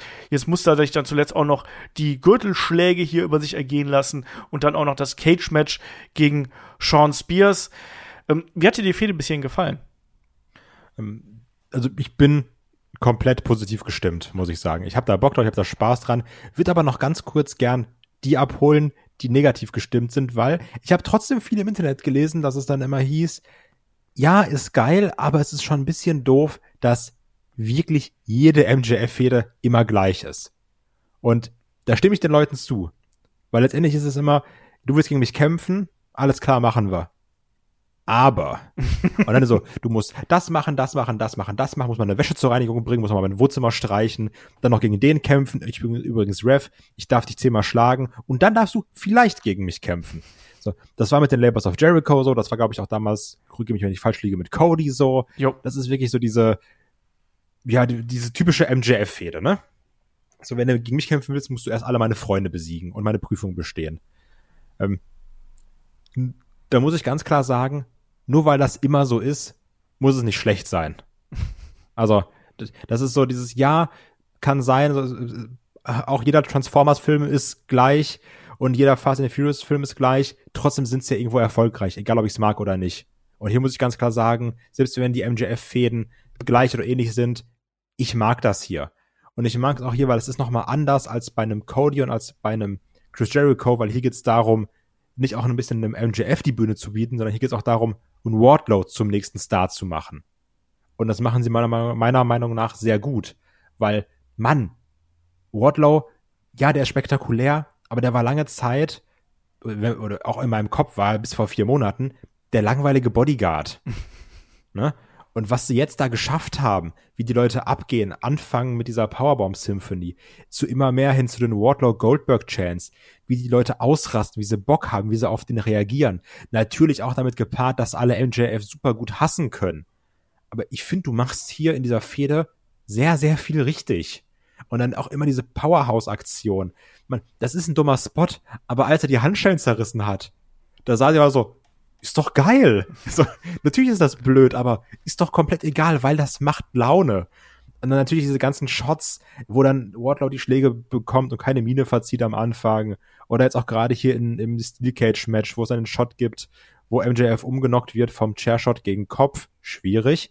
Ähm, und dann Sean Spears da so schockiert ist und dann äh, hinten Wardlow hochkommt, was auch ein geiler Shot ist. Also die machen hier meiner Meinung nach sehr viel richtig mit Wardlow. Und deswegen kann man das nicht kritisieren, egal wie repetitiv eine Fehde ist. Nee, also man merkt ja auch, dass das Publikum da involviert ist und man merkt ja auch, dass Wardlow hier wirklich davon extrem profitiert, äh, wie die Fehde so strukturiert ist. Ähm, mein, mein Bedenken, was hier die Geschichte angeht, ist, was kommt danach. Aber für den Moment. Ja, bin ich bei dir, komplett. ne, also, weil ich bin auch ehrlich, ich fand, jetzt, wenn du dir die letzten Videovignetten so angeschaut hast, wo dann Wardlow auch spricht, da merkst du schon so, ah, da, da fehlt vielleicht auch ein bisschen Mic-Work, äh, ne, ja. der ist imposant, aber der soll besser die Klappe halten. Ja, ne? Also der, der spricht besser übrigens, als ich gedacht hätte, als ich ihn das erste Mal reden ja. habe hören, muss ich ganz klar sagen. Ähm, aber ja, auf jeden Fall ist jetzt nicht, dass du sagst, oh Mann, dem höre ich jetzt aber 100 Jahre zu. Genau, also ein CM Punk und ein MJF ist er halt eben nicht, ne? Da muss er noch an sich genau. arbeiten und deswegen hat man es auch clever gemacht, weil der ja nicht so mega viel reden musste, sondern der ist eben jemand, der lässt die Taten sprechen, ne? Und das haben wir jetzt ja, ja oft genug gesehen, auch jetzt dieser arme Security-Mensch, den er da einfach mal unter den in den Käfig und dann Das war fies. ich musste da, ich musste da sehr lachen. Also, das fand ich schon äh, ganz ulkig. Nein, aber ansonsten mit der Feder hat man sehr viel richtig gemacht. Das ist auch die äh, Geschichte, die mich hier am meisten gehuckt hat, wo ich auch wirklich gemerkt habe, so ja, das möchte ich sehen. Äh, da freue ich mich drauf, wenn da angekündigt wird, dass da äh, was passiert mit Bordlow, wie du schon als gesagt hast. Ne, da hat man wirklich die komplette Karte ausgespielt, ist da all in gegangen, was vieles angeht. Und ähm, es kann hier nur darauf hinauslaufen, dass Wardlow gewinnt und dass MJF einmal mehr verliert. Einfach weil alles andere würde keinen Sinn ergeben, oder? Also Wardlow ja. ist jetzt diesen Weg gegangen und der muss jetzt ja auch irgendwann befreit werden. Und das muss dann eben hier bei Double or Nothing sein, oder? Ja, also das ist das einzig Logische, meiner Meinung nach. Also ich also rechne das, damit, dass es hier noch mehr äh, Reifen gibt, durch die er durchspringen muss. Also es wird garantiert noch Eingriffe geben und keine Ahnung was. Aber alles andere wäre merkwürdig, oder? Ja, natürlich. Also da das ist ein MJF-Match, ne? Also das wird jetzt nicht einfach nur eins gegen eins sein und dann möge der Bessere gewinnen. Da kommt dann mal Sean Spears raus und ihr, und der wird auch höchstwahrscheinlich mal vorher eine Promo halten und sagen, ach übrigens, das und das ist aber auch noch, da stand im Vertrag, den hast du ja nicht gelesen, weil du dumm bist. Also irgendwie sowas wird es höchstwahrscheinlich noch geben. Ich denke auch, dass wir da Rückgriffe auf die alten Fäden bekommen werden. Also zum Beispiel, dass auch der Ring wieder zum Einsatz kommt und dass ja. Wardlow den vielleicht äh, frisst und dann auskickt ne, für Nearfall, weil der ist einfach ein Ring, krass. ja, aber du weißt, was ich meine. Also das Problem ist ja, dass Wardlow, der ist jetzt so unzerstörbar dargestellt worden. Wie bringst du jetzt hier ein ja, natürliches Match auf die Beine, ne? Weil Wardlow, der, der, wie du schon richtig sagte, der kassiert die Schläge, der äh, wirft 30 Securities durch die Gegend, der hat sich hier durch alle möglichen Gegner durchgeboxt. Du musst irgendwie einen Twist finden, wie du Wardlow innerhalb dieses Matches verletzlich machst. Ich glaube, das wird das Schwierige sein, wie du das hinkriegst. Deswegen rechne ich damit, dass wir in der Anfangsphase eine ganz krasse Dominanzzeit haben von Wardlow und bis dann eben der Ring zum Einsatz kommt und dann vielleicht sogar Blut mit dabei und oder wieder ein Low Blow, der jetzt ja auch zweimal aufgegriffen wurde. Stimmt, Low Blow ist auch noch eine Variante, aber aber das ist für mich so der Weg, den man hier in diesem Match beschreiten muss, damit Wardlow eben ja aus dieser Monsterrolle rauskommt und dann quasi verletzlich wird, weil nur dann wird auch das Publikum wirklich 100% dabei sein. Wenn jetzt einfach MJF nur zerstört, dann werden wir sagen, ja, ist, ist halt cool, aber mehr Dramatik ist immer mehr Dramatik, oder? Ja, ganz klar. Mehr Dramatik ist mehr Dramatik, hat schon Platon gesagt. Aber, also ich werde auch vorsitzen und mir dann ich werde auch so ein bisschen fanmäßig vorsitzen, muss ich ganz klar sagen, dann denken, ach man, jetzt komm, Wardlow, jetzt hau ihn doch und hol dir das Ding und, und gewinn. Ich hab da aus Fansicht nur Bock drauf. Und ich finde, so darf es auch sein und so sollte es auch sein. Nein. Du musst hier davor sitzen und bitte jede Aktion analysieren, ja? Ich frag dich danach ab. Ah, Wardlow, Swanton Bomb, leicht zu weit gesprungen. Schade. genau so, sowas. Aber ich glaube, wer jetzt hier auf MJF tippt und dann auch noch damit recht hat, der sollte vielleicht auch Lotto spielen, oder? Ja. Der hat auch damals Deutschland-Brasilien 7-1 getippt. Wahrscheinlich. Wahrscheinlich. Also, äh, wir gehen ja beide mit Wardlow, oder? Ja, ganz klar. Okay. Ja, und dann sind wir schon beim Main Event von äh, Double or Nothing angekommen. Es ist natürlich das Match um die AEW World Championship und dort trifft der Champion Hangman Adam Page auf CM Punk. Auch die Fehde ist gar nicht mal so ewig lang aufgebaut, wenn man ehrlich ist. Und äh, ja, CM Punk wurde zum Number One Contender erklärt. Es gab vorher schon so ein bisschen äh, Blicke in Richtung Adam Page und schon so die ersten Andeutungen, ne, ich will den Belt haben nach der äh, Fehde von CM Punk und MJF und die CM Punk dann ja gewonnen hat. Und dann war irgendwann klar, gut, jetzt ist er Champion, äh, Championship-Anwärter vielmehr. Und dann kam etwas, was wir vielleicht nicht so erwartet haben, weil auf einmal ist Adam Page, der ja bis dahin noch aus seiner Fehde mit Adam Cole hervorgegangen ist, der war dann gar nicht so respektvoll, wie man sich das vielleicht gedacht hat bei zwei Babyface-Wrestlern, sondern er hat gesagt, nee, also bei Double or Nothing, der werde ich einfach zerstören. Ich werde dich platt machen, kaputt machen, niederringen und kaputt machen. Und die Animositäten der beiden, die gingen ja dann äh, in den kommenden Wochen immer weiter. Äh, es ging dann hin bis zum Finisher-Klau in den entsprechenden Matches. Jetzt zuletzt hat Adam Page ganz klar angekündigt, er würde äh, die Promotion vor CM Punk retten und hat ja dann CM Punk auch eine geschallert, während CM Punk gesagt hat, ne, wenn wir hier aufeinandertreffen, dann ist das einfach nur Business für mich. Ne? Das ist mein Job quasi hier, dir den Belt abzunehmen. Kai, wie fandest du die Fehde bis hierhin? Durchwachsen, muss ich ganz klar sagen. Also mir gerade unter der Tatsache, dass uns Punk aus dieser MJF-Fehde rauskam, die wirklich fantastisch war über weite Strecken, mit ganz anderen Animositäten. Und jetzt hast du hier Hangman, der natürlich auch jetzt ein bisschen darunter leidet, der gut ist Face gegen Face und Face zu sein gegen CM Punk ist halt auch schwierig, ne, weil CM Punk ist eben sehr beliebt, komischerweise. Ähm, und das, das, das wirkt dann manchmal wie, ja, ich sag jetzt was Cooles und was Böses, weil ich bin Hangman und hier mit eurem Masturbatory Bret Hart Tribute Matches, haha. Also ja, okay, klar, zieht ihr auch Reactions, ist auch schön und gut, aber mein Problem war bei allen Promos, habe ich mir gedacht, bei Hangman fehlt noch echt was, was Promos angeht. Also, ich habe ein ganz großes Problem damit, wenn Leute einfach nur um Intensität so rüberzubringen, irgendwann anfangen zu schreien. Und deswegen hasse ich übrigens auch jede Ethan Page Promo. und das ist auch so ein bisschen das Hangman-Problem. Also jetzt gerade bei diesem letzten Face-Off, als er so ruhig wurde und ernst, das fand ich noch besser. Aber auch das Face-Off fand ich über weite Strecken nicht gut. Also ich glaube, Leute gehen da raus und haben dann diese letzten drei Minuten im Kopf und denken, ah, das war ja eigentlich ganz geil. Aber das davor war super 0815, was gesagt wurde. Also auch von einem Punk. Ähm, das hat mich nicht abgeholt. Und was ich, ich habe meinen Fernseher angeschrien, ne? Können wir bitte diese dummen Interviews mit Tony Schiavone abschaffen, wo sich Leute zum Mikrofon runterbücken müssen? Also können wir den nicht einfach ein Kack-Mikrofon in die Hand geben. Dass da, die reden sich da böse an und müssen sich da wie so ein Goblin runterbücken, jedes Mal ins Mikrofon. Und dann, dann hast du immer diese epischen Shots äh, face to face und im Hintergrund steht immer Toni und du bist so, Mann, geh doch einfach weg, bitte. Also, das hat mich richtig genervt, weil das auch komplett die Intensität rausnimmt bei so einer Promo. Und ich war richtiger Hangman-Fanboy, als er dem das Mikrofon weggenommen hat. Dachte ich so, endlich, jetzt, jetzt geht's los. Und dann holt er sich das Mikrofon wieder und ich war so, geh doch einfach weg. So, lass es doch einfach. Und dann bückt sich Punk wieder ins Mikrofon rein. Also, ich hasse das. Das nimmt so viel Intensität raus, nervt mich. Aber ist ganz subjektiv. Ähm, aber trotzdem, mir fehlt hier so ein bisschen das, was ich jetzt gerade hatte, wenn ich über das Interviewsegment rede. Das fehlt mir in dieser Promo. Einfach das, das Feuer. Also das, das, das ist ja eigentlich irgendwie ein großes Match. Punk da gegen den AW World Champion und Hangman, das ist, könnte jetzt auch mal wieder so eine Stand-Up-Performance für ihn sein, weil da gucken viele Leute drauf. Ich hoffe, es wird eine Stand-Out-Performance, ja. keine Stand-Up-Performance. Ja, einfach viele Witze. genau. Ähm, und dann, also, ich finde, hat man die Chance verpasst, das größer zu machen. Ähnlich wie auch bei Hangman gegen Adam Cole.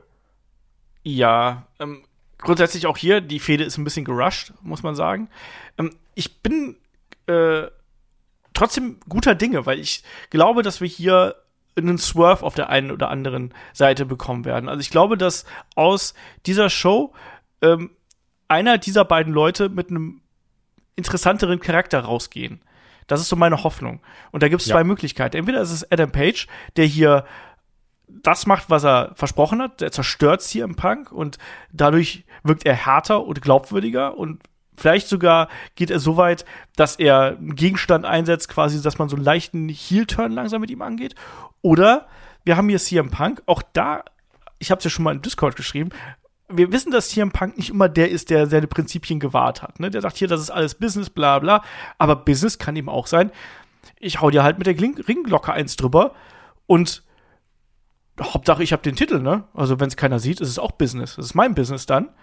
Und ich glaube, dass einer von den beiden hier turnen wird. Und wer es dann sein wird, ich tippe auf CM Punk und ich hoffe dann, dass wir so eine ähnliche Promo bekommen werden, wie wir es damals bei Ring of Honor gehabt haben, wo er dann sagt, äh, wo ihn alle über was weiß ich, wie viele Wochen angefeuert haben, ach, der geht bald, oh, hier, ne, und jetzt holt er sich den Titel, auch wie schön. Und dann sagt er, so, nee, nee, wisst ihr was? Ich bin eigentlich die Schlange im Gras und ich bin der, der euch hier äh, beißt, während ihr äh, schöne Zeit habt. Ne? Und ich bin die Gefahr eigentlich und ihr habt mich angefeuert. Und ich hoffe, dass wir genau das bekommen werden. Und das ist mein Tipp. Aber ich glaube vor allem, dass, wie gesagt, hier einer von den beiden Talents, die wir hier haben, die werden werden eine Charakterentwicklung durchmachen, weil beide brauchen die. CM Punk hatte die Anleihen dazu bei der äh, MJF-Fehde. Äh, ist aber letztlich dann einfach zu ich hole jetzt mein Titelprogramm übergegangen, weil, naja, war ja legitim, so in dem Sinne. Und Hangman Adam Page, der stagniert hier auch. Also die Matches waren alle top, muss man dazu sagen, aber die Geschichten nach seinem Titelgewinn, mal von dem äh, Ding mit Daniel Bryan abgesehen, Bryan Daniels, Entschuldigung, ähm, die haben mich alle auch nicht so 100% abgeholt. Und deswegen, die brauchen beide einen Twist. Und wenn CM Punk heel turnt, kann Adam Page daran wieder wachsen. Und wenn Adam Page heel turnt, kann CM Punk sagen, ach hier übrigens, ne? Wer ist denn jetzt hier der Böse? Vielleicht hat ja Adam Page recht mit der Aussage, ich muss AEW vor dir retten, weil CM Punk im Endeffekt genau das ist. Ha! Ja, also muss auch eigentlich passieren, ne? Also irgendwas muss hier sein, irgendwas muss größer, also das kann nicht nur ein Match werden. Da muss irgendeine Storyline Weiterentwicklung hinterstecken, weil ich sag's jetzt ganz provokant und plakativ.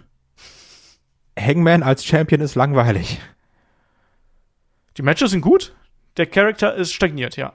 Ja, genau. Also ich habe ja nicht gesagt, diese Matches schlecht sind. So. Und ich, ich, ich liebe auch einen Hangman Adam Page. Ne? Also nicht, weil ich mag den super gerne. So, ich, ich mag seine Moves, ich mag den Entrance, ich finde das ein geiler Typ. Aber er ist ein langweiliger World Champ. Und das ist das Problem. Ja. Und deswegen muss da was passieren. Entschuldigung, das ist aber nicht seine ja. Schuld, ne? Nee, aber es ist halt das, das ist halt das Problem, dass da nichts nachkommt, ne? Ja. Dass da sich nichts weiterentwickelt, dass er, dass es dann ist, ja, du willst kämpfen, okay, Texas Deathmatch. Und das war's dann. Und dann hat er gute Matches und auch hier das, das Match gegen, ich weiß den Namen nicht, gegen, gegen das Talent aus Japan. Takshita. Ja. Das hat mir sehr viel Spaß gemacht. Das war ein echt gutes Match. Das war auch für, für, für, für Takshita eine Standout-Performance. Also das war richtig gut. Und in, in Hangman hat auch wirklich gute Matches. Nur es ist wie in seiner Fille gegen, äh, gegen Kenny, da muss auch emotional was hinterstecken. Ja. Und das hat man jetzt eben nicht.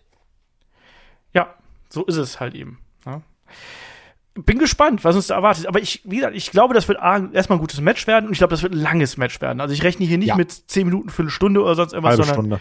ja, halbe Stunde mindestens, wenn wir schon so eine lange Show haben, halbe Stunde bis 40 Minuten und dann wird, werden wahrscheinlich auch die Finisher getauscht werden quasi. mit äh, ne, dass auch äh, CM Punk nochmal die Buckshot Lariat hier zeigen wird. Und Punkshot Lariat. und ähm, äh, Adam Page wird dann auch nochmal die Go-to-Sleep probieren. Bin ich mir sicher, aber ich äh, hoffe, dass die beiden das eben hinkriegen, dass das wirklich dann auf diese finalen äh, Momente hinausläuft und dass wir dann davor sitzen, so, ja, was, was passiert denn jetzt? Und dass man damit spielt bei Adam Page, so, in welche Richtung tendiert er denn jetzt? Ist er jetzt Heel, ist er jetzt Face? Da muss man mit arbeiten. Das wird kein leichtes äh, Unterfangen sein, da wirklich so eine Geschichte zu erzählen. Und das wird den beiden einiges abverlangen. Gerade auch einem Adam Page, der da eine andere Rolle darstellen muss. Deswegen, da habe ich Bock drauf. Auf das Ergebnis bin ich gespannt, aber das wird sich zeigen. Also, ob ich dann so einen halben Stunden klopper, ob die mich da so richtig gefangen nehmen können, werden wir dann äh, am Montag-Dienstag hören. Ich will, dass CM Punk Champion wird. Ich, Der Rest ist mir egal. ähm, ich tippe auch auf CM Punk. Oh, ja. Jetzt geht's los. ja, weil ich, ich glaube an meine Theorie, dass der Heel turnt. Ist mir alles, ich will einfach nur, dass er ein Belt nimmt. ist mir egal wie. Also offiziell auch nicht so Belt mitnehmen und, und wegrennen, so wie Sammy Guevara, sondern ich will, dass CM Punk offiziell Champion wird. CM Punk kennt sich auch gut aus mit äh, Belt nehmen und wegrennen. Das hatten wir auch und schon mal. Und den Kühlschrank packen. genau. Ja, aber das war ja eine andere Konstellation. Da war er ja Babyface quasi. Und ich glaube eben, weil im Wrestling wiederholt sich alles. Wenn irgendwas mal gut funktioniert hat, dann greift man das wieder auf. Und gerade jetzt mit dem Ring of Honor Hintergrund, ich hab da Bock drauf, dass wir genau sowas bekommen. Ne? Das, von mir aus soll es hier im Punk auch am Ende klar gewinnen. Mit einem kleinen Winkelzug oder so und dann, dann in der Promo sagt er eben, hey, ihr könnt mich doch alle mal, ne? Und das ist jetzt mein Plan und dann turnt er. Das will ich haben auch da, schreibt uns natürlich gerne auf dem Discord, was denkt ihr darüber, wie geht das ganze Ding hier aus. Ähm, Tippspiel habe ich schon angesprochen. Ja, Kai, aber damit sind wir hier äh, schon am Ende dieses äh, Podcasts angekommen. Bisschen länger als die normalen Previews, aber dafür, dass wir elf Matches haben, äh, war das ein guter Schweinsgalopp, würde ich sagen.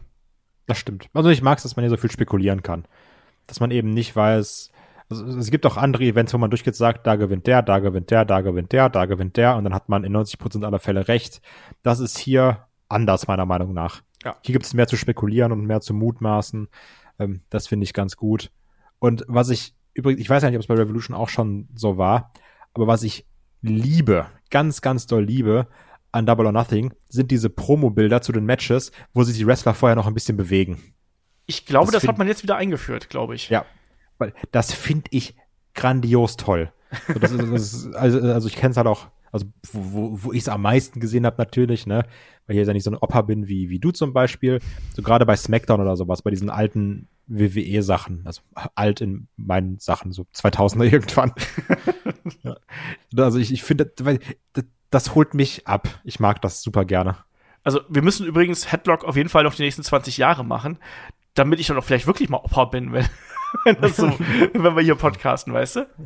Mika, gib Gas jetzt. Ja, aber so richtig, ne? Wird Zeit. Ja. Naja, wir werden sehen. Auf jeden Fall, wie du schon richtig gesagt hast, ne, hier sehr viele Unwägbarkeiten äh, in der gesamten Show. Auch gerade der Main Event finde ich, finde ich extrem offen, auch in der Art und Weise, wie es dargestellt worden ist. Und das ist was Spannendes. Und wir haben gesagt, es ist so äh, viele viele Unsicherheiten dabei und manche Geschichten auch, wo wir gesagt haben, ah, da hat es vielleicht auch im Aufbau gehapert. Mal gucken, ob die dann hier eben zu einem großen äh, Abschluss kommen werden. Und das Ergebnis werden wir dann in der Nacht von Sonntag auf Montag sehen. Und äh, das Ergebnis könnt ihr dann hier auch bei uns natürlich hören. Wir werden dann am Montag im Laufe des Tages den Podcast aufnehmen und dann so schnell wie möglich äh, online bringen, damit ihr natürlich auch hier den Rückblick auf AEW Double or Nothing habt. Aber dann äh, am Sonntag, damit ihr auch ja nicht zu wenig Podcasts hier auf die Ohren bekommt, da gibt es dann erstmal noch einen Fragen-Podcast und den könnt ihr euch dann äh, ganz bequem hier rein zwiebeln. So. Äh, Fragen haben wir übrigens schon genug, bevor ihr jetzt noch weitere Fragen schickt. Wir haben unfassbar viele Fragen. Ihr seid echt bekloppt, das muss ich mal sagen. Positiv bekloppt, aber bekloppt. Ist halt wirklich so. Sehr schön. So, Kai, letzte Worte. Nee, bin gehypt. Also es hat sich nicht geändert, auch wenn manche Sachen negativ sind und ich mich auch ewig darüber aufregen werde, wie Tony Schiavone die Mikrofone hält. Ich bin sehr gehypt, sonst hätte ich mir keinen Urlaub genommen.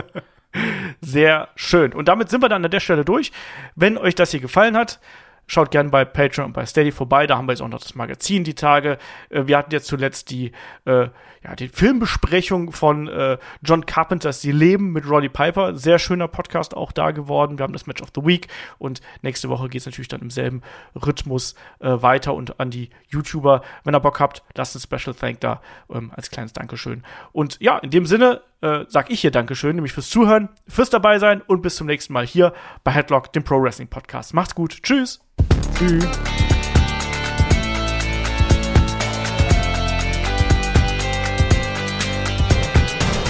Headlock, der Pro Wrestling Podcast.